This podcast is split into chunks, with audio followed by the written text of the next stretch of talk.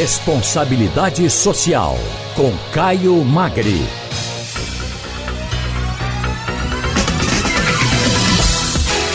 Caio Magre é sociólogo e diretor-presidente do Instituto Etos. Boa tarde, Caio, tudo bem com você? Boa tarde, Wagner. Boa tarde a todos os ouvintes da Rádio Jornal. O Caio, em meio ao agravamento da pandemia de Covid-19 no Brasil, o presidente Jair Bolsonaro tomou parte em uma das mobilizações encampadas pelas Forças Armadas em território nacional ou por grupos simpáticos às Forças Armadas no dia 19 de abril, quando se celebra o, o Dia do Exército.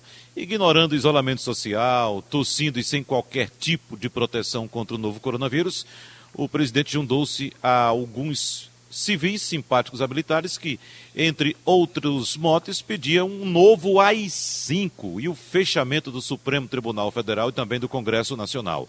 Como o surgimento da pandemia do novo coronavírus e os impactos trazidos por ela nas áreas econômicas e social tem sido trabalhado considerando os objetivos de desenvolvimento sustentável, hein, Caio? Wagner, primeiro que a sua, a sua abertura aí mostra um, uma grave crise que a gente está vivendo somada à pandemia. É, e, de alguma forma, é, essa incapacidade nesse momento do governo, de vários governos, né? não é só do governo federal, mas também temos outros governos estaduais e municipais, apesar de estarem mais comprometidos nesse momento, de dar respostas efetivas à pandemia, olhando para isso de uma maneira bastante estratégica e focada, certamente isso impacta os compromissos que o Brasil construiu em torno da agenda dos objetivos desenvolvimento sustentável. Agora, a crise traz realmente problemas muito graves. Nós já tínhamos um, um cenário econômico antes da crise bastante crítico, né, bastante delicado. A crise veio aprofundar esse processo. Agora, ela também gera oportunidades. Né? Quer dizer, se nós, quais são as medidas sociais necessárias nesse momento para reduzir o impacto, mitigar os efeitos e reduzir né, a, a possibilidade de morte, porque essa é a questão central, a preservação da vida nesse momento. Veja, essa é a medida que foi tomada por mobilização da sociedade construindo esse programa da renda mínima é, emergencial, né? E que o governo agora está começando a, a pagar e a contribuir com essa renda. Essa é uma questão que tem que ser discutida se ela pode, de fato, se transformar numa política permanente.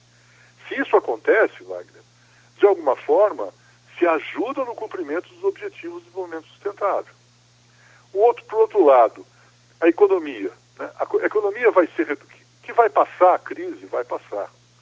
Temos aí incertezas de como é que isso vai acontecer e quando, mas que ela vai passar, vai. Agora, a retomada da economia vai se dar em bases é, da mesma forma que a gente tinha antes, uma economia financiarizada, uma economia baseada na produção de energia fóssil, na sua, na sua base energética, uma economia que promove desigualdades, uma economia que não gera inclusão.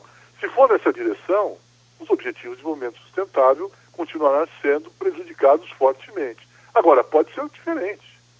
A Europa, nesse momento, uma, um grande grupo de líderes, 180 líderes, incluindo ministros de países europeus, empresários, sindicalistas, estão dizendo: vamos retomar o ciclo econômico em outras bases.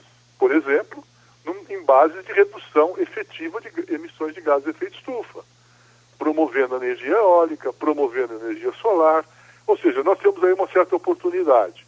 Mas, no geral, nesse momento, as políticas governamentais estão impactando fortemente também o cumprimento dos objetivos do desenvolvimento sustentável que o Brasil tem. Me parece que a gente foge um pouco do foco, né, Caio? Porque numa situação que estamos vivendo ainda se discutir mudança de regime governamental e ficar com disputas ideológicas, é, fazendo inclusive ressurgir um morto enterrado chamado comunismo, é uma coisa impressionante. É inacreditável, é inacreditável mesmo, Wagner. A gente, tá, a gente tem certeza de que isso é um desvio do foco principal, que é o enfrentamento da pandemia. Hoje você tem São Paulo batendo recordes com 211 mortos, só no estado de São Paulo. Isso é gravíssimo, porque ontem eram 53. Então, é, E, e há uma perspectiva e uma pressão que eu vou chamar que claramente são carreatas da morte, são caravanas da morte, de pressionar nesse momento para se romper o isolamento social.